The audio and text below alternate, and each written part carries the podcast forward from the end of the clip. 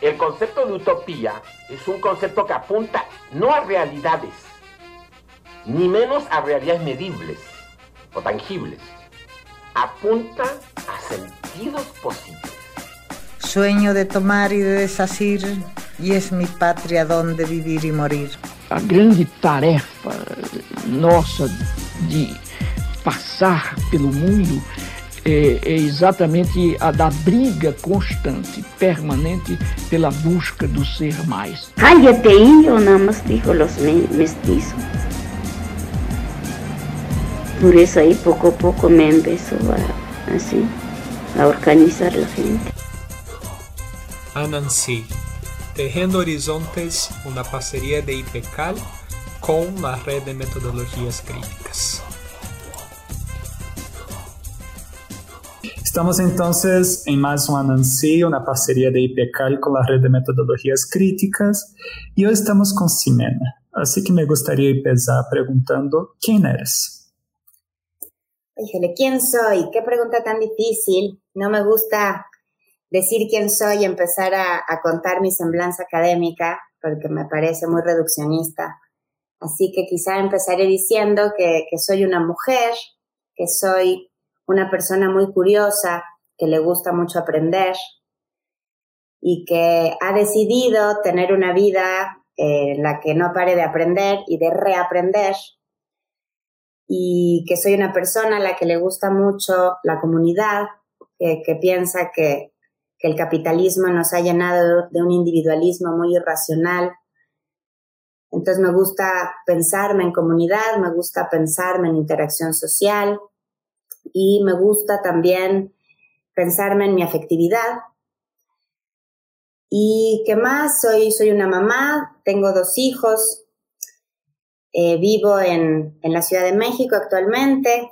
Eh, durante la pandemia me gané una plaza en la Universidad Iberoamericana. Antes de eso había estado en la UNAM eh, haciendo un postdoc con un gran investigador que se llama Tom Frost en el IMAS de la UNAM. Eh, primero que nada, entre, dentro de mi campo y mi camino académico, pues fui, soy médico de formación, médica, y después, en esta curiosidad que les cuento, pues fui generando pues muchas dudas de cómo resolver los problemas concretos del mundo y entonces me encontré con una maestría en filosofía de la ciencia. Después me fui a, a España, al País Vasco, a hacer otra maestría en ciencias cognitivas y después hice un doctorado en eh, ciencias cognitivas eh, decantadas hacia la educación, tanto en la UNAM como otra parte en la Universidad del País Vasco. Y después hice dos postdocs, uno el que ya les platiqué y otro en Chile. Yo soy chilena de nacimiento, llevo mucho tiempo, llegué a la Ciudad de México a los seis años, entonces soy una chilemex, como nos dicen, pero bueno, viviendo en Chile me di cuenta lo mexicana que soy. Así que, y ya, y después de eso, pues eh, me gané esta plaza y ahora estoy aquí en mi oficina de la Universidad Iberoamericana en Santa Fe, de la Ciudad de México, y soy muy feliz. Doy clases de cognición, de educación, de aprendizaje, de estudios críticos de género, y, de, y del cuerpo. Quizá el tema que más me ha interesado y que más he tratado de abordar es el cuerpo, desde todas sus facetas, desde el cuerpo por dentro, el cuerpo por fuera, en sus posibilidades de actuar, en sus posibilidades políticas, de intervenir, en su afectividad. Así que, pues creo que eso es un poquito de quién soy. Empezando desde eso que tú traes, ¿no? Una mujer curiosa que ha decidido tener una vida que no pare de aprender y que pensa desde la interacción social, ¿no? ¿Cómo que esas tres dimensiones que tú utilizas para presentarte, el seguir aprendiendo, el estar en comunidad y el ser una mujer, y una mujer además curiosa, se relacionan con las descubiertas que tuviste en ese largo trayecto que, que nos cuenta de investigaciones y estudios. Es que yo, yo pensaría que, que, que, hay que hay que como enunciar el lugar desde donde partes, ¿no? O sea, yo, yo sí soy una fiel creyente de que lo que, lo, que te dedicas, ¿no? O sea, de alguna manera eso, esa, eso que despierta tu curiosidad, pues tiene que ver también con tu carne, ¿no? O sea, con, con lo que has vivido, con tus experiencias subjetivas de vida. Creo que mucho de, de, de, este comunitarismo que tengo a flor de piel, pues tiene que ver con, pues, ser hija de, de papás que fueron luchadores sociales, ¿no? Cuando había una dictadura en, en, en Chile, ¿no? Y que pues siempre te empiezan a, eh, hasta en las sobremesas, ¿no? Hay, hay esta, estas ganas de ayudarle a los demás, de tratar de, de tener un horizonte ético, un horizonte de justicia social. Entonces creo que, que con esas sobremesas, con esa atmósfera que siempre hubo en, en, mi casa, en mi familia, pues fueron como delimitando un poco mis intereses también. O sea, fue como ¿Cómo, cómo, ¿Cómo puedo yo incidir para generar ese ámbito justo? ¿Cómo puedo yo incidir para que existan espacios en donde los seres humanos pues tengamos un consenso, donde nos podamos entender, donde eh, eh, existan las condiciones para que podamos dialogar? Y pues me pareció que, el lugar en donde más podía incidir era pues a través de la academia. sentí que esa era uno de los lugares que, me podía ayudar a construir ese mundo posible, ese mundo imaginario en donde cabemos todos. Entonces, creo que eso fue un poco el motor de inspiración, también que pues dada, dada, la, condición política de mis padres, pues tuve que, vivir en distintos países ah, desde muy temprana edad. Entonces creo que también el hecho de conocer otras culturas, de conocer otras maneras de estar en el mundo, pues también te ayudan a, ir generando ese horizonte ético más, más multicultural, más plurinacional. Y, y me parece que el cuerpo, pues el cuerpo pues como dice Merleau-Ponty, pues somos cuerpo, ¿no? O sea, no creo que el cuerpo siempre ha estado ahí, siempre, y, ahí sí mi condición de mujer, ¿no? Sin caer en esencialismos, por supuesto, pero creo que el hecho de, de, de saberte eh, que menstruas una vez al mes, el hecho de amamantar, el hecho de maternar, el hecho de, de, que de pronto tienes ciertos cambios de humor, ¿no? Sin caer otra vez en sexismos, ni mucho menos, pero creo que, que, el cuerpo femenino te hace estar muy en tu cuerpo, ¿no? Tienes que tener más atención a tu cuerpo, tienes que generar mayor, mayor conciencia eh, corporal, ¿no? Entonces, me parece que, que en ese sentido siempre pensé que había un, una injusticia también epistémica, que de alguna manera, así como hay pueblos rezagados, eh, sentía que había un cuerpo rezagado. Entonces, en esa, quizá en esa postura de resistencia que traigo desde, desde, pues de lo que mamé, ¿no? Pues, pues me llevaron ahí, ¿no? A querer reivindicar a los cuerpos, ¿no? ¿Por qué no hablamos desde el cuerpo? ¿Por qué no vamos más allá de esa dualidad judio-cristiana que, que nos ha hecho tanto daño? ¿No? Vamos a hablar de los cuerpos y no de cualquier cuerpo, ¿no? De cuerpos que están situados en realidades específicas. Entonces, y en ese sentido, encontrarme con que habían todas unas ciencias cognitivas muy tradicionalistas en las cuales lo importante era lo que había dentro del cráneo, ¿no? Lo importante otra vez era descuerparnos, ¿no? Y hablar de que el pensamiento, la afectividad, la vida, la experiencia estaban dentro de un cerebro, Entonces eso siempre me hizo ruido, ¿no? Un ruido intuitivo. Y entonces por eso empecé a investigar lo que son las ciencias cognitivas corporizadas, ecológicas, encarnadas, ¿no? Me, encantaba esa palabra de, de Merleau-Ponty que, que trajo la filosofía fenomenológica, que es la carne, ¿no? Vamos a hablar de la carne, Vamos a hablar de estos nuevos materialismos, ¿no? O sea, dejemos este idealismo en donde la mente es una cosa etérea, donde es una cosa trascendental. Vamos a hablar de la, de la mente como, como materia, de la mente encarnada en un contexto histórico, ¿no? Porque no van a ser los mismos cuerpos, los cuerpos privilegiados que, que pueden ir, por ejemplo, en una universidad como la Universidad Iberoamericana, a esos cuerpos que pues fueron violentados desde sus primeras etapas del desarrollo, a esos, a esos otros cuerpos que, que, discriminan constantemente en distintos espacios. Entonces también pensar a, los cuerpos, y vamos a empezar a hablar desde los cuerpos, pues de qué cuerpos, de dónde están esos cuerpos, ¿no? Y qué piden esos cuerpos. Entonces, eh, por eso también me parecen tan maravillosas estas nuevas perspectivas que se les denomina las perspectivas 4E, porque plantean todos esos cuestionamientos, ¿no? O sea, cómo logramos eh, pensar desde ese cuerpo situado en un, en un contexto espaciotemporal, en una interseccionalidad. No, no sé si respondo tus preguntas. Sí, y ahí quería partir de eso, ¿no? Porque tú primero hablas de algunas experiencias fundantes. Primero, de ese cuerpo que no está en solo país y que tiene experiencia que, que creo que todos los que somos inmigrantes nos deparamos en alguna otra medida, que es al cambiar nuestro cuerpo en situación para dialogar bajo la convivencia de nuevas experiencias, creo que el lugar más ajeno es el lugar donde teóricamente naciste, ¿no?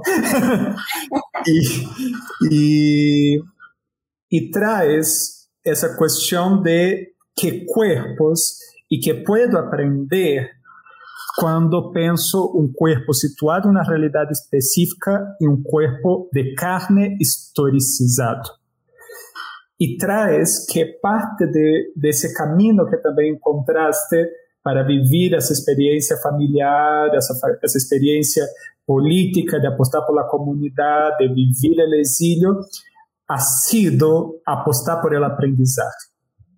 Entonces, ¿qué que ese cuerpo encarnado, historicizado, desde esas interseccionalidades eh, que están siendo traídas ahora por la 4E, habla del aprender?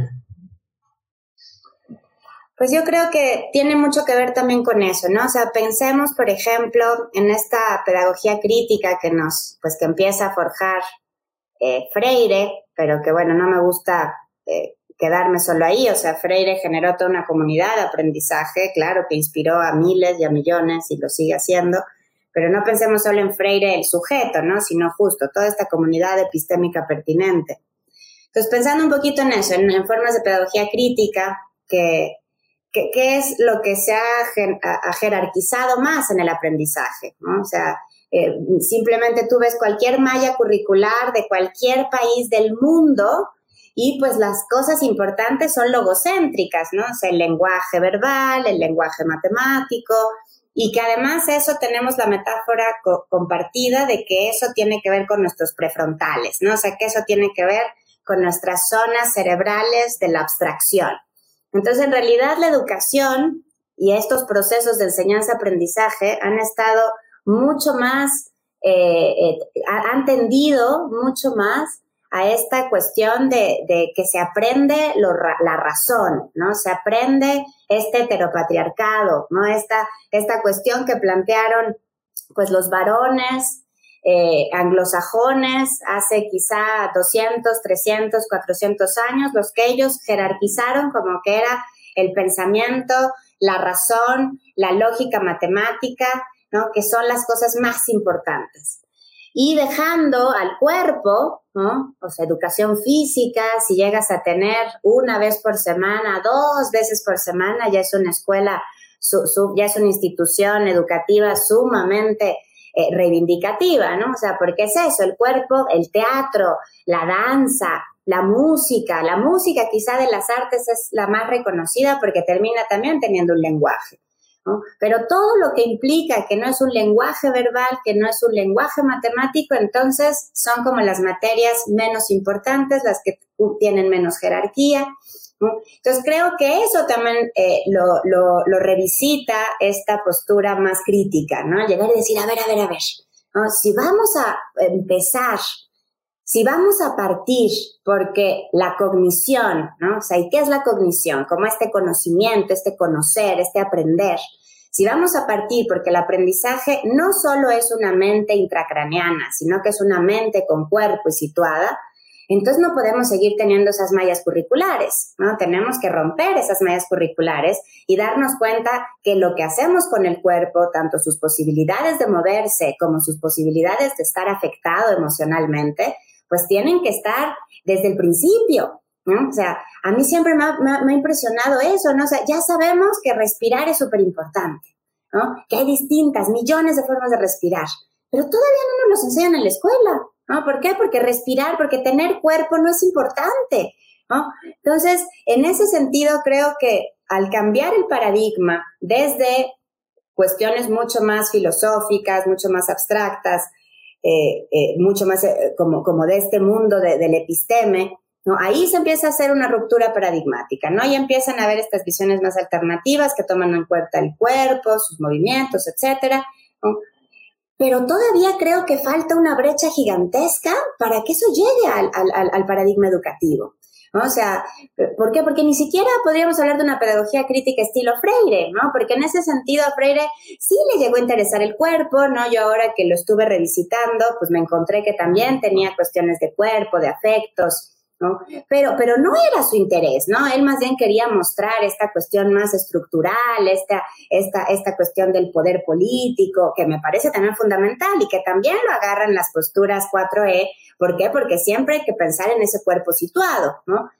Pero sí me parece que todavía tenemos mucho camino que recorrer para cambiar genuinamente este paradigma educativo cambiar esas mallas curriculares y que empecemos quizá la primera materia que deberíamos de tener en la vida es autoconocimiento corporal, ¿no? ¿Qué es esa cosa que traes? ¿Qué es esto? ¿No? ¿Qué es tu cuerpo? ¿Cómo puedes moverlo? ¿Cómo puedes sentirlo? ¿Cómo puedes regularlo? O sea, me parecería que eso debería de ser el tema uno. Y hasta que eso no empiece a pasar, y que no solamente tenemos que esperarnos a la institución formal, o sea, creo que también nosotros podemos como educadores Empezar a generar esa semillita y en cada foro que tengas la posibilidad de eso, hablar con educadores, plantear que sus propias, eh, que, que, que, la manera en la que eduquen, que la manera en la que se metan en este proceso de enseñanza-aprendizaje, tomen en cuenta el cuerpo, ¿no? Se acuerden de él, hagan que separen sus estudiantes. O sea, yo ahora que viví la pandemia, eso se, se, se, volvió todavía peor. O sea, si de por sí todo tiene que ver con un sedentarismo, pues, pues la pandemia nos vino a, volcar a, un sedentarismo plus. Entonces eso, yo trataba incluso en pantalla de Zoom, moverlos, cambiarlos, que hicieran performance, que jugáramos con el Zoom, que jugáramos con el Teams. O sea, entonces, me parece que, que, para, para hacer la respuesta más corta, pues lo interesante y lo que me parece la tarea de, los educadores contemporáneos es cómo hacemos esa ruptura paradigmática y vamos cambiando estas formas en donde el aprendizaje ya no solamente va a tener que ver con, aumentar eh, la corteza prefrontal, sino con reconocer ¿no? esta unificación que hay, esta unidad de análisis, que es el estudiante que aprende, que es el profesor que aprende, desde un cuerpo, desde una situación y siempre en relación. O sea, porque creo que ese también es el otro eco, ¿no? Que, que todas estas paradigmas racionalistas también están llenas de individualismo, ¿no? Llenas de, de, ese capitalismo salvaje que nos hace pensar en el yo, yo, yo, yo y yo. Y ahí sí creo que tenemos que coquetear con todas estas sabidurías, cosmogonías, cosmovisiones de pueblos originarios, en donde, por ejemplo, los tojolabales en Chiapas ni siquiera tienen el, el yo en su lenguaje, o sea, ni siquiera existe como primera persona, ¿no? Ellos empiezan con el nosotros. Entonces, creo que ese tipo de cosas tenemos que aprender más, ¿no? O sea, que pensar que aprendemos en comunidad, ¿no? Quitarnos este rollo tan individualista, tan cerebrocentrista, y empezar a, tomar en serio en cuenta las posibilidades que tiene nuestro cuerpo, porque además creo que hay, hay un nicho inexplorado. O creo que eso también es lo interesante, o sea, no tenemos la menor idea. Llevamos tanto tiempo olvidando el cuerpo que ni siquiera sabemos cuántos sentidos tenemos, cuántas posibilidades de, emocionarnos tenemos. ¿Por qué? Pues porque son temas que no se tocan. Entonces, que creo que sería bien interesante invitar a esta cognición 4E a, las formas de aprendizaje y a los procesos de enseñanza. Una cuestión que me parece fascinante ahí, porque también, breve comentario, ¿no? del otro lado, las educaciones críticas cayeron un poco en ese reduccionismo donde todo es cultural, ¿no? Entonces, también olvida el cuerpo desde ahí porque no quiere observar eso del del ser mamífero humano en todas sus dimensiones en su relación con el entorno. Entonces, en esa, un poco en esa clave de, tu, de lo que tú estás diciendo, de ese cuerpo y cuerpo en comunidad, en ese coqueteo con sabidurías, en, esa, en ese transitar de mirar ese cuerpo en sus múltiples dimensiones y ahora con ese acercamiento de las cuatro E's, ¿qué claves, qué pistas podrías dejar para, para invitar a esa reconexión con el cuerpo desde tanto sea desde un proceso de cómo pensamos el mundo, sea desde un proceso como aprendemos, sea de un proceso de cómo participamos en comunidad. Pues yo creo que justo por ahí, por lo que estás diciendo, o sea, yo creo que hay que partir por visualizar todas estas cuestiones, ¿no? O sea, por, porque desde los patrones de crianza también, o sea, no, no solo, a mí, a mí no solo me gusta darle la tarea a la institución formal, ¿no? Sino pensar en eso, en, cómo te crían en tu casa, ¿no? O sea, qué, qué, tan pecaminoso sigue siendo el cuerpo, ¿no? ¿Qué, qué tanto hablamos de nuestros afectos en familia, ¿no? O sea, que estamos tan acostumbrados a, ay, ¿cómo estás? Ay, bien, ¿y tú? ¿No? A toda esta retórica vacía, ¿no? No, de verdad, ¿cómo estás? ¿No? ¿Cómo estás hoy? ¿Cómo te sientes? O sea, entonces creo que tiene que ver con un, con, con generar desde esas cosas, ¿no? O sea, desde eso, ya sabemos que respirar es importante, pues vamos a enseñarle a nuestros hijos cómo respirar, ¿no? Vamos a enseñarnos a nosotros mismos a cómo respirar, o sea, vamos a, a, a, generar en nuestra pequeña familia, pues, la, el sentimiento de comunidad, el sentimiento de solidaridad, el sentimiento de resiliencia también, ¿no? O sea, ahora se habla mucho de estas generaciones de cristal, ¿no? Y, y yo más allá de, de, de ese tipo de, de, etiquetas que no me gusta poner, pero sí creo que también estamos generando poblaciones muy individualistas, muy capitalistas, ¿no? Que están todo el tiempo pensando en el consumo, ¿no? En consumir lo que sea, ¿no? En comprar, comprar y comprar los que tienen la posibilidad de hacerlo y los que no tienen la posibilidad de hacerlo también en este consumo de, las redes, ¿no? De, de, entonces, sí, sí me parece que tenemos que también cambiar estos formatos en los que nos estamos relacionando. Pero también creo que el problema más grande aún no es solamente nosotros, sino cómo le hacemos con estas estructuras de poder. O sea, también hay unas estructuras que son súper aplastantes. Ahora a mí me tocó dar un curso de educación socioemocional y entonces como que mucho tiene que ver con esta psicología positiva de tú puedes, ¿no? Tú eres responsable de tus afectos y de tus emociones. Vamos. Pero yo también justo pensaba así como, pues no, no es cierto, eres corresponsable, porque también tienes un patrón que te explota, ¿no? También tienes un, un daño ecológico constante a tu alrededor, entonces tampoco es que todo sea que tú puedes, ¿no? O sea, eso me, me parece esta economía de la felicidad tan terrible, ¿no? O sea, esta japicracia como la han denominado. Entonces, me parece que son como muchas aristas, pero sí creo que uno, tenemos que quitarnos como esta pecaminosidad que, que tiene el cuerpo, ¿no? Creo que es importante que en nuestros, en nuestros lugares de confianza hablemos del cuerpo, hablemos de la menstruación, hablemos del placer. O sea, yo, yo tengo ahí una hipótesis. En, en México tenemos un, un, muy grave problema de embarazo adolescente y, embarazo de niñas. Entonces, y yo creo que eso tiene que ver con que no hemos sabido educar el cuerpo, con que no hablamos del cuerpo, con que no hablamos de los deseos, no hablamos de que, claro, que es, es algo maravilloso hacer el amor, ¿no? Pero no le damos también como todas estas explicaciones. ¿no? Yo, yo siempre me pregunto, estas niñas que se embarazan a los 12, 13 años, ¿disfrutaron? ¿Tuvieron un orgasmo? Seguramente no, ¿no? Porque seguramente no tenían toda esta educación en su propia corporeidad.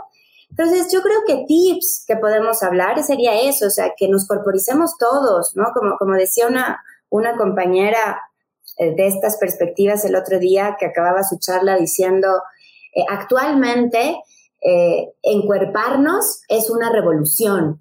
Y yo creo que tiene toda la razón, o sea, creo que es encuerparnos todo el tiempo, o sea, estar en nuestro cuerpo, hablar de nuestro cuerpo, contar de nuestro cuerpo, narrar de nuestro cuerpo. Y lo mismo de la comunidad, o sea, porque además mi, mi, mi, mi palabra no existe si no hay una resonancia de esa palabra. ¿no? Y mi palabra yo no la hubiese tenido si no me lo hubiesen enseñado. Entonces, también como generar esta, este ambiente solidario. Yo no creo en un bienestar individual. Creo que lo que hay que promover son bienestares corporales colaborativos, solidarios, en comunidad. ¿no? Dejar de pensar en eso, yo puedo solo, no, tú solo no puedes nada, ¿no? La única manera en que podemos lograr las cosas es en comunidad, es buscando consensos, pero también creo que es algo bien difícil, o sea, si cuando hablamos de cuerpo, cuando hablamos de un cuerpo violentado, por ejemplo, o cómo, cómo dialogas con un cuerpo violentado. Entonces, en ese sentido también creo que tenemos que generar las condiciones para ese diálogo. Entonces, pensaría como en cosas así, como en cosas muy prácticas, ¿no? De que nos miremos. Yo, eh, cuando estudié medicina, me encantó mi primera clase de ginecología que tuvo una maestra en que lo primero que nos dijo es, ¿de qué color es su vulva? ¡Ah! ¡Ah! no.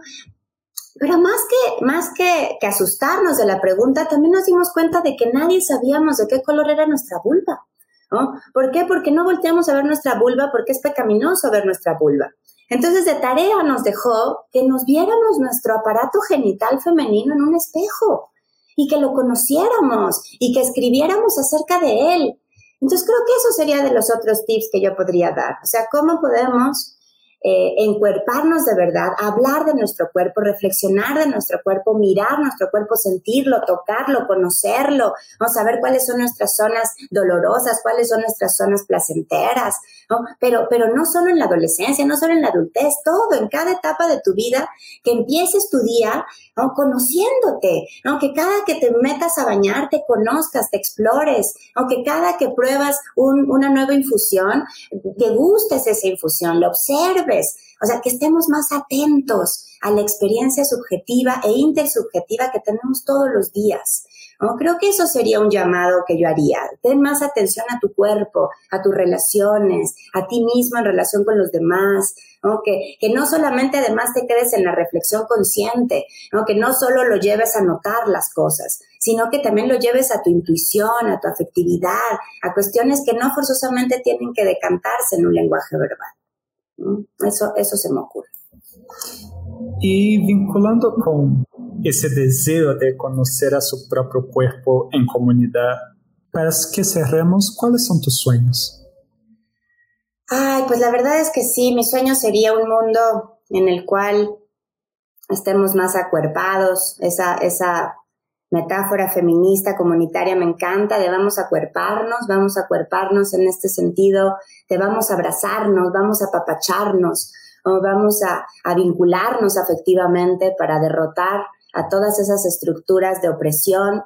Entonces, creo que eso me imagino, me imagino un mundo posible en el cual hombres, mujeres, eh, LGBT más, ¿no? seamos comunidad, no hayan todas estas categorizaciones, estos juicios a priori, sino que aprendamos como es esta postura fenomenológica de acercarte a la otredad sin prejuicios, ¿no? Donde solamente sientas al otro, donde, donde antes de categorizarlo, simplemente lo sientas y empiezas a generar estas resonancias interafectivas mucho antes de siquiera hablar. Me imagino eso, me imagino un mundo en el cual eh, eh, eh, seamos más libres, ¿no? Seamos más libres de expresarnos, más libres de, de sentir, de explorar, ¿no? Donde claro que también estemos tristes, donde también tampoco se trata de otra vez generar esta idea de la felicidad y el bienestar eternos, ¿no? Pero donde aprendamos a transitar esas tristezas, donde aprendamos a vivirlas, y también nos demos cuenta que son experiencias súper útiles para, para seguir viviendo, ¿no? Pero, pero ahí sí creo que, que sí me gusta pensar un mundo en el cual sigo creciendo y sigo aprendiendo. ¿no? Me gusta pensar a los seres humanos como una especie que no para de aprender, ¿no? que quiere seguir, que se quiere seguir y que así cuando cumpla 95 años pueda voltear atrás y decir, híjole, ahora que tengo 95 años y que estoy aquí con mi comunidad, me siento realmente plena, ¿no? Hice lo que quise, fui mejor cada día, ¿no? Y aunque estoy triste hoy, ¿no? Me, puedo voltear atrás y decir, mira qué padre comunidad es de la que soy parte, ¿no? Algo así es como mi, mi sueño. Nancy es un proyecto sembrado desde IPECAL, Instituto de Pensamiento y Cultura en América Latina. Acesse nuestro site www.ipcal.edu.mx ou nossa página de Facebook para conhecer um pouco mais de nosso projeto.